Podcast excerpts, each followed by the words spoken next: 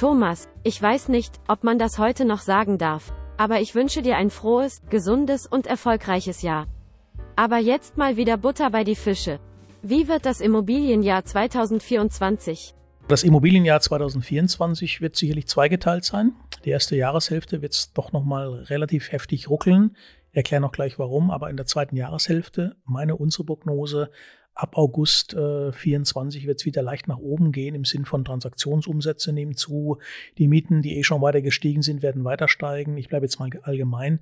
Und wenn man dann noch zerlegt das Ganze in den wohnwirtschaftlichen Markt und den gewerblichen Markt, wird der wohnwirtschaftliche Markt, wenn ich sage ruckeln, dann mag das für die Miet Mieter ruckeln, für die Vermieter nicht, denn die Nachfrage nach Wohnraum ist nach wie vor ungebrochen. Dementsprechend werden auch dort die Mieten massiv steigen. Ähm, der, die Unzufriedenheit nimmt natürlich zu, aber wir sehen auch dann wieder spätestens ab Sommer wieder eine anziehende Genehmigungsphase für Neubau Wohnen. Das war der Wohnungsbereich, der gewerbliche Bereich. Da muss man wieder unterteilen zwischen Büro als dominante Größe, Einzelhandel, Logistik und Hotel. Und wenn man das einfach mal ein bisschen pauschal formuliert, dann wird Büro meiner Meinung nach, wird die Homeoffice-Front massiv bröckeln. Das heißt, es wird wieder das große Zurück ins Büro kommen auf Wunsch oder auf Druck der Arbeitgeber.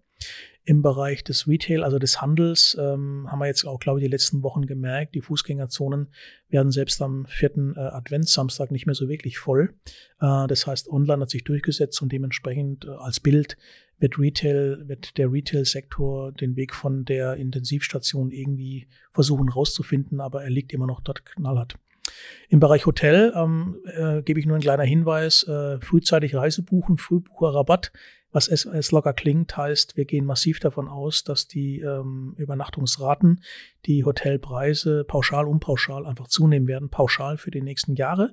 Das heißt, da ist auch eine, eine dynamische Nachfrage da und das Angebot ähm, ist in den letzten zwei Jahren auch wieder leicht gewachsen.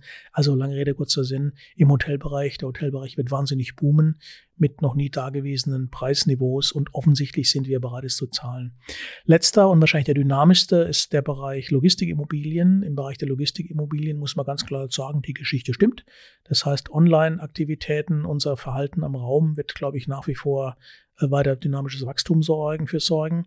Was ein bisschen ähm, Wasser im Wein ist, die Retourenaktivitäten werden einmal rückläufig sein müssen über von Seiten der Verkäufer ähm, und vor allem aber auch von Seiten der von der Logistiker selbst. Die treten dieses Jahr und nächstes Jahr stärker auf die Bremse zum Thema, wenn ihr rücksenden wollt, dann könnt ihr das gerne machen, aber mit einem neuen Preisschild. Also da merkt man schon, die Nachfrage nach Logistikimmobilien ist ungebrochen. Die Geschichte stimmt, aber wir werden uns als Endkonsumenten, Verbraucher, wird man diese Bestelleritis und 90 Prozent gehen zurück, wird der derjenige, der es verkauft oder der Handel nicht mehr so knallhart mitmachen und das wird sich, glaube ich, massiv ändern. Und da gibt es halt einige, die stellen sich um und einige, die zahlen halt gerne Euro 50, damit sie die Freiheit haben, was zurückzuschicken. Also das heißt von einem großen Sounding, wie man das nennen, äh, Wohnimmobilien äh, über Gewerbeimmobilien, das Jahr 2024 nochmal ökonomisch erklärt. Wir fallen jetzt erstmal in eine knappe Rezession rein, in Q1, Q2. Also die Schlagzeilen sind negativ. Punkt. Wir haben eine Anzahl von Insolvenzen, die werden zunehmen und das hat, führt natürlich zu Entlassungen oder zu Repositionierung, wie man es im Managersprech gerne nennt, ja.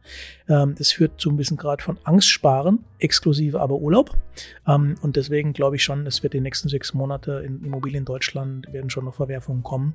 Aber ähm, nach dem Sommer, Mitte des Sommers, also Q3, sollte das Schlimmste eigentlich hinter uns gelassen sein. Na Halleluja, das sind ja rosige Aussichten für meinen Jahresurlaub. Trotzdem vielen Dank für deine Einschätzung. An alle da draußen, meine KI-Prognose. Stay alive till 25, es geht nix bis 26. Übrigens, dieser Podcast wird von Wolfgang Patz produziert und in Zusammenarbeit mit Scale.immo vermarktet. Der Nummer 1 Performance Marketing Agentur für die Immobilienwirtschaft.